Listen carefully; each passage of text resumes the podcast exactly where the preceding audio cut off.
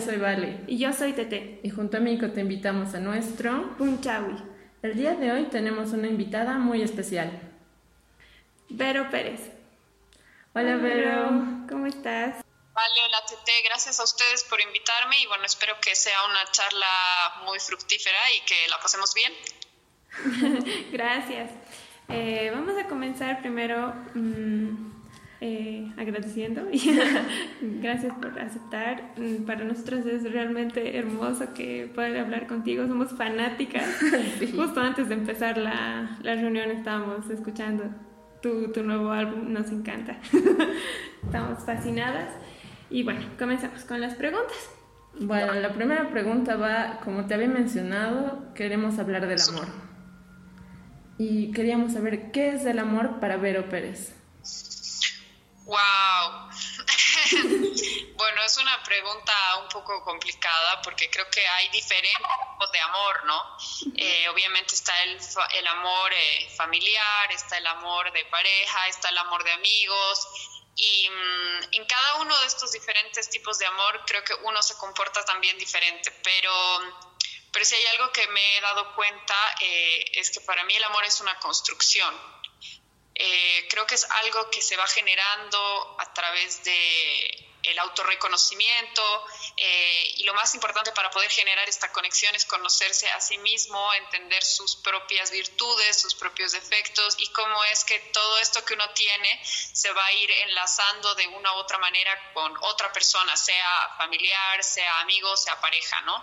Entonces sí creo que el amor es una construcción que nos, que nos ayuda a habitar esta casa que es la vida y el mundo, ¿no? ¿Qué nos puedes contar eh, acerca de la composición de tu nuevo álbum? Bueno, eh, les cuento que este álbum salió justamente eh, como resultado del encierro, de, de, la pandemia. Yo ya estaba, ya venía preparando otro disco. Eh, hace como dos años que lo estoy produciendo, pero ese lo tenía que grabar en Nueva York y no pude viajar a principios de este año. Eh, tenía que irme en abril a justamente grabarlo y producirlo, pero no pude hacerlo y me quedé acá en casa y me quedé obviamente con esa frustración del encierro, con la pandemia, etcétera. Y empecé a leer mucha poesía y fue como que me fue naciendo musicalizar estos poemas. Luego hice un concierto por julio más o menos, eh, que eran algunas canciones estructuradas y, y otras un poco improvisadas, pero salió tan lindo que decidí grabarlo, decidí hacer un disco y luego decidí aumentar cinco canciones más, así que me puse a componer, me puse a componer un poco más y al final el resultado son diez canciones, nueve son poemas eh, bolivianos y la décima que se llama Cadáver Exquisito es, es eh, con letra mía completamente y bueno, estoy súper, súper feliz y emocionada de poder compartir ahora este disco con, con toda la gente, ¿no? Es muy, es muy hermoso el que, el que ya salió, nos gustó mucho. Eh, ¿Podrías explicarnos un poco acerca del nombre, Cadáver Exquisito? Bueno, el Cadáver Exquisito básicamente es un, es un trabajo artístico que nace por los años 40 más o menos, si no, si me equivoco. Eh, es un movimiento que surge de todos los, los artistas, pintores, poetas eh, franceses, surrealistas, básicamente, ¿no? Que empiezan como a crear en estas noches de, de juerga eh, casi como un juego de que uno pintaba una parte, lo doblaban, no veían nada y el otro pintaba el resto y así, así, se iba generando un cadáver, lo que se llama un cadáver esquí, que es un cadáver exquisito, que es como una obra hecha por varios autores, ¿no? Entonces ahí estaba André Breton, estaba Cocteau, Dalí, muchos, muchos pintores, ¿no? Y um, obviamente eso también pasaba con, con, la poesía también, y empezaron a escribir cadáveres, exquisito, cadáveres exquisitos así a montones, y se generó este movimiento, ¿no? Y bueno, para mí llamar eh, el disco, el cadáver exquisito, tiene total sentido, porque justamente es una recopilación de ideas, de, de otras, de palabras de otras personas, pero internalizadas por mí, ¿no? Entonces, eso es básicamente mi cadáver exquisito. Qué hermoso. ¿Crees que en tu nuevo álbum está relacionado con el amor? ¿Tiene alguna relación varias de tus canciones? Sabemos que el arte gira alrededor de las emociones. Es algo que normalmente nos pasa a todos los artistas que seguimos nuestras emociones para crear. ¿Te ha pasado lo mismo con este mismo álbum? Sí, bueno, de hecho yo creo que obviamente todo tiene que ver con estas construcciones, ¿no? Todo es una, una construcción, eh, ya sea el amor o, o, bueno, cualquier otro tipo de, de, sentimiento, se va construyendo a partir de un, de un deseo o de una frustración o de una alegría, ¿no? Y, creo que muchos de los poemas que están en, en, en la, el disco hablan de amor, hablan de hablan de tristeza, hablan de encierro, hablan de... Son, es, es muy... Eh, habla mucho del tiempo. Y creo que eso es bien importante también, porque el tiempo es algo que, querramos o no, nos maneja de cierta manera. Y creo que es como un es un control amoroso, pero al mismo tiempo es bien, es bien poético, ¿no? Entonces sí, de hecho, sí creo que el amor obviamente está, está inmerso en esto y hay, hay canciones que hablan de un amor muy puro. Por ejemplo, eh, tengo una canción que se llama Luminar, que es del poema de Blanca Vituchter, que es uno de los poemas más amorosos que, que he podido leer en algún momento de mi vida, así que definitivamente sí, el amor está ahí en transversal. Genial. Ahora pasamos a, a, otra parte. Si te dieran a elegir a eliminar un género de música, ¿cuál sería y por qué? Creo que yo no eliminaría ningún género de música. Me parece un poco, eh, un poco como brutal decidir Rudo. Géneros musicales. De ahí a que porque bueno, eso obviamente es casi un rasgo fascista, pero, pero creo que obviamente hay, hay estilos musicales que, que nos enseñan a ser más que otros, ¿no? Hay muchos géneros musicales que nos enseñan a ser y otros que nos enseñan a parecer.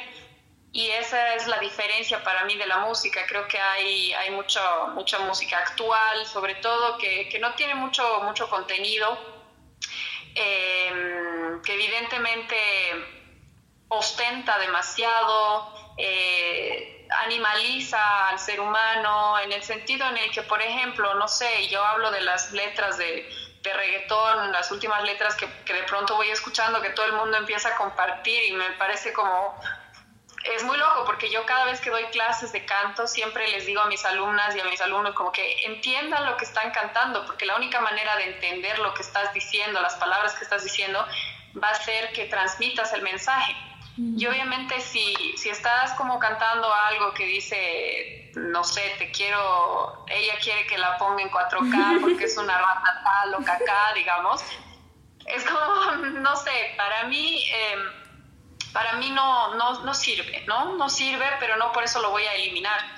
Pero creo que es importante también contrarrestar con otras cosas, más bien con, con una creación un poco más creativa, un poco más inteligente, un poco más interesante, ¿no? Algo que siempre pasa en la música boliviana es que es bastante nostálgica, o no sé si estás de acuerdo. ¿Qué te parece? ¿Qué piensas sobre eso? Yo creo que depende de la región porque evidentemente entiendo a lo que te refieres cuando dices que la música boliviana es nostálgica, pero estamos hablando del altiplano, me imagino, sí. ¿no? La música, la música pentatónica del altiplano eh, tiene una nostalgia, una nostalgia totalmente comprensible, viene de una cierta aridez eh, visual, ¿no? Es como que es una música muy del viento, es una música que tiene una añoranza, que está plagada de una historia cultural también eh, entonces sí, evidentemente es una música muy, muy nostálgica, pero si te pones a pensar por el otro lado, en el oriente tienes el taquirari, que es, que es un género muchísimo más, eh, más alegre, por así decirlo. Tienes la cueca, la cueca tarijeña, la cueca, la cueca de Sucre. Son diferentes géneros, yo creo que no podemos como eh, generalizar, ¿no? Pero, pero toda, la, toda la música tiene sí sus, sus diferentes sus diferentes humores y amores, ¿no? Sí. Eh, ¿Qué opinas de la competencia en el ámbito musical en Bolivia o acá en La Paz? Bueno, yo creo que la, la única competencia en, en, Bolivia y en La Paz en la música debería ser con uno mismo, porque no estamos al nivel eh, de tener una industria musical per se en la que se pueda competir, ¿me entiendes? Entonces, para mí la única competencia debería ser con uno mismo, es decir, producir mejor, enfocarse en su trabajo, de pronto si vas a dar un concierto, crear un microcosmo, yo siempre me, he preocupado por hacer un pequeño microclima, microcosmo ahí con la banda, eh, hacer una escenografía, como que darle la importancia a tu música que se merece va a hacer realmente que no tengas que competir con nadie, porque tu, tu, tu propuesta tiene que ser única, tu propuesta tiene que ser tuya. Y muchas veces sí pasa esto de que unos están mirando lo que hacen los otros, pero e, eso hace que nuestra industria no crezca, porque si estás pendiente de lo que hace el vecino, tú no vas a crear tus propias cosas y no vas a estar enfocado, ¿no? Entonces, para mí lo, lo peor que puede pasar en, en, nuestro, en nuestro ámbito musical boliviano eh, es estas mezquindades, estas pequeñas competencias que no, no, no hacen crecer al, al mundo musical. Yo, es, es, muy chistoso, pero tengo muy pocos amigos músicos bolivianos realmente. Em, yo soy más amiga de cineastas o más amiga de gente del teatro, porque tenemos diferentes visiones de cómo se hacen las cosas y cómo se produce, ¿no? A nosotros nos pasa igual, ya el círculo en el que nos manejamos es de arte plástico. Sí. y son muy pocos. O sea, llegado un momento el círculo es muy chiquito. Lo importante es eliminar el ego entre, entre los artistas para comenzar a crecer todos juntos, ¿no? Sí, sí, totalmente. Eliminar el ego y eso a todo nivel, no solo a nivel artístico, sino a nivel personal también creo que en algún momento eh, nos golpea siempre a todos, nos golpea de, de una u otra manera y es, es importante siempre tener los pies sobre la tierra, ¿no? Exacto. Em, ¿Qué es lo más complicado del proceso creativo de tu álbum? Ah, bueno, claro, personalmente yo creo que lo más complicado ha sido el hecho de ponerme el reto a mí misma de hacer toda, toda la música realmente, ¿no? Em, de, creer, de creer que puedo.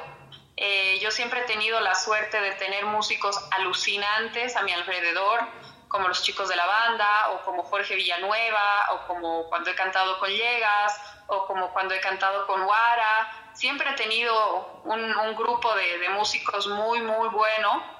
Em, hasta ahora que me tocó estar encerrada y estar sola y obviamente nada, me tocó volver a la guitarra y empezar a, a tocar todo de cero, componer yo sola, realmente visualizar cómo quería que suene cada canción.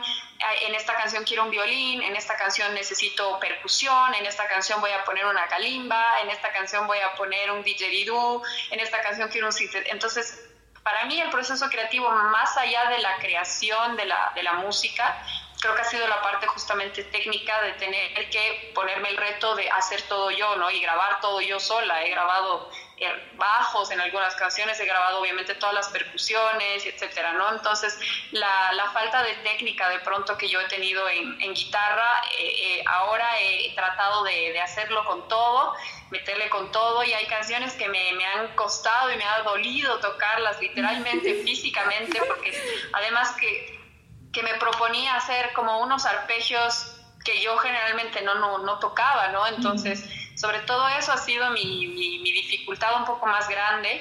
A nivel, a nivel creativo creo que me ha ido bastante bien porque estaba con esa predisposición de entender las palabras de, de otras personas como para poder re, reinterpretarlas, pasarlas por mi filtro y encontrarles una melodía, ¿no?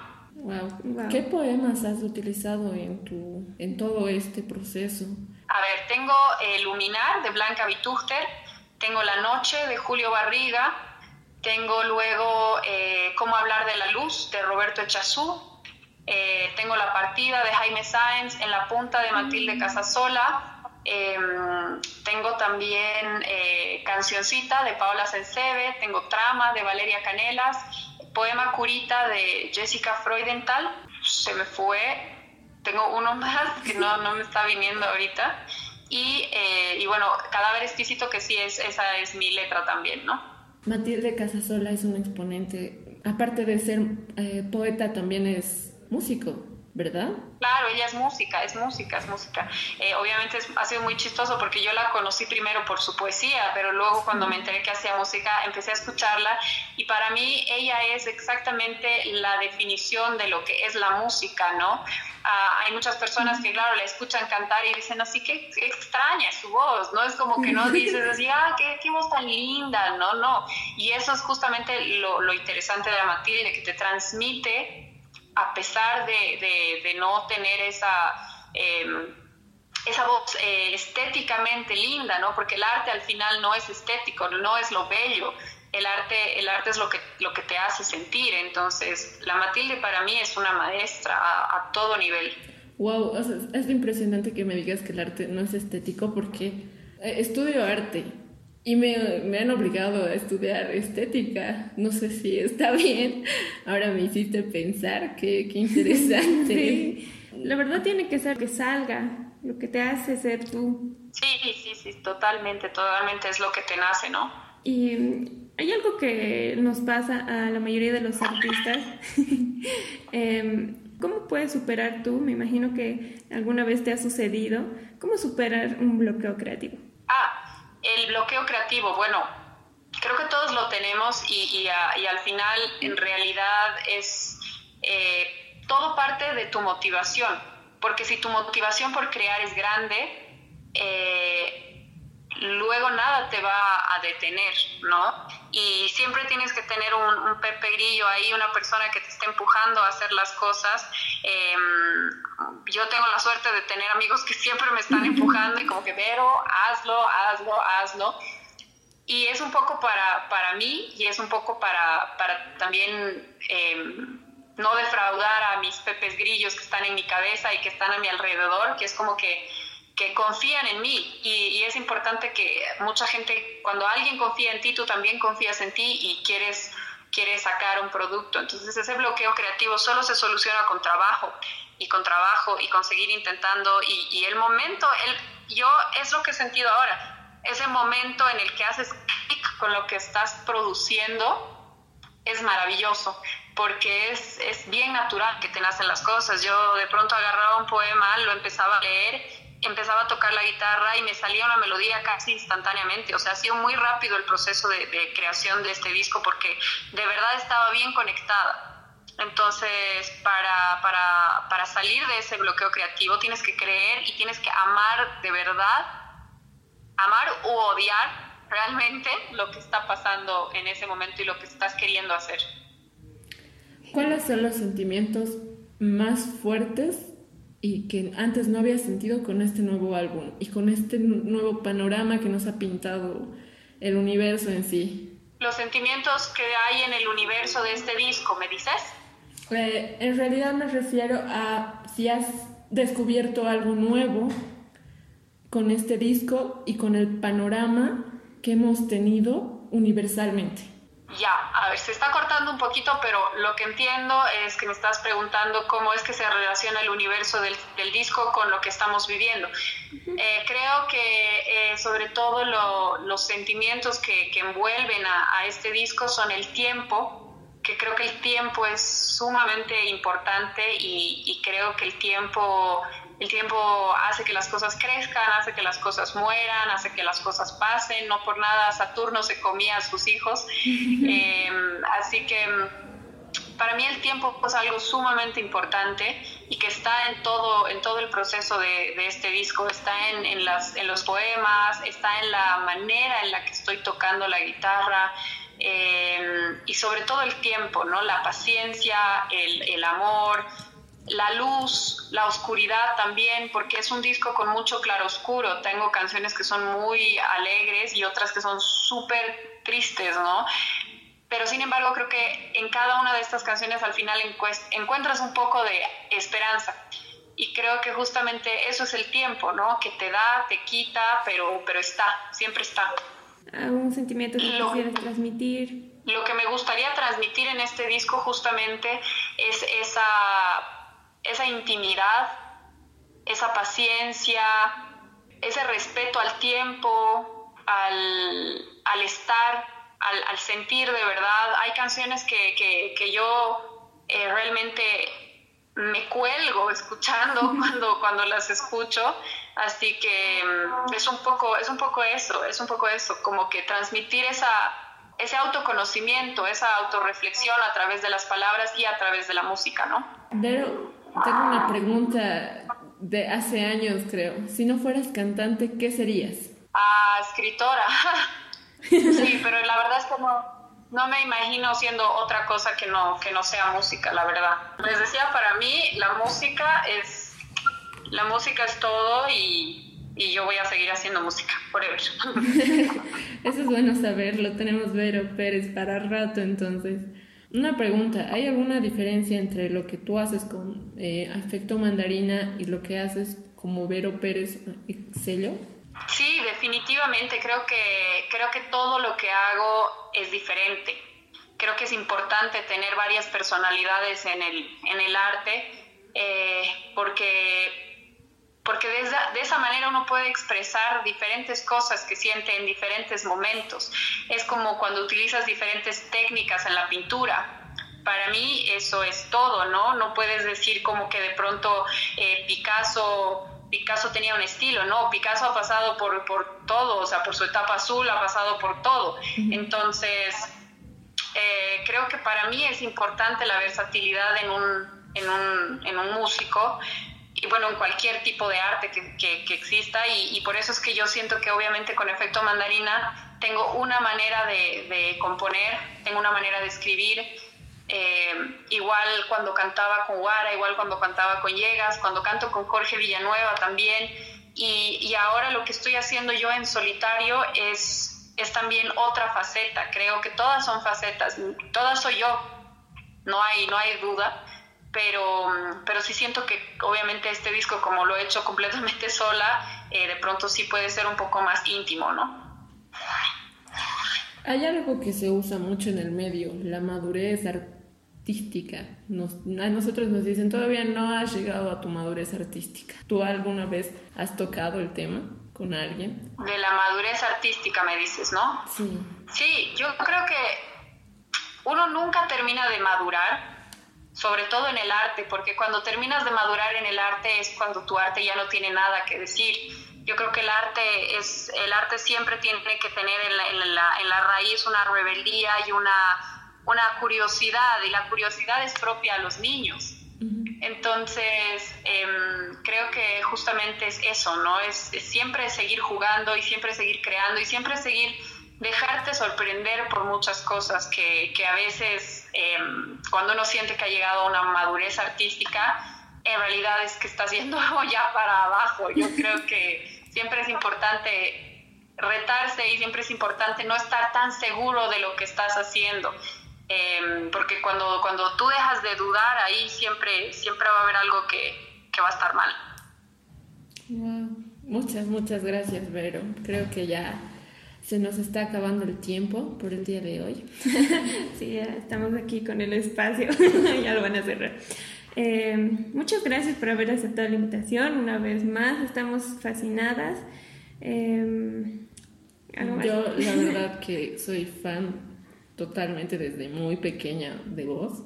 Incluso me acuerdo haber ido a millones de conciertos de ustedes. Y em, incluso recuerdo haber ido a Telonius a un curso a verte. y solo por... Porque me pareces una gran artista. Muchas... Lo eres. Estamos seguras. Muchas gracias y ese sería todo el día de hoy. Gracias chicas, de verdad me encanta que, que se preocupen por, por, por cuestionar siempre estas cosas, por preguntar, por entender, por apoyar y por, por, buscar, porque al final es lo que les decía, esa curiosidad constante de aprender los unos de los otros, de preguntarnos cosas, de yo saber qué, cuáles son sus intrigas también. A mí me, me, sirve muchísimo saber qué es lo que la gente se está preguntando, qué es lo que ustedes se preguntan, qué es lo que uno se necesita saber y quiere saber sobre, por ejemplo, qué es el amor, ¿no? Esas preguntas que a veces no nos preguntamos y que es tan importante justamente también para entender quiénes somos y qué somos y de dónde venimos y a dónde vamos y siempre es importante estarse preguntando estas cosas. Bueno, Vero, gracias. Fue una linda charla. Me gustó mucho verte conocido, aunque sea así de lejitos. Eh, gracias, gracias por esta charla. Gracias, gracias. Vale, gracias, Tete. Un besote y ya me avisan cuando, cuando esté. Claro que sí. Gracias, Vero. Eso es todo. Adiós.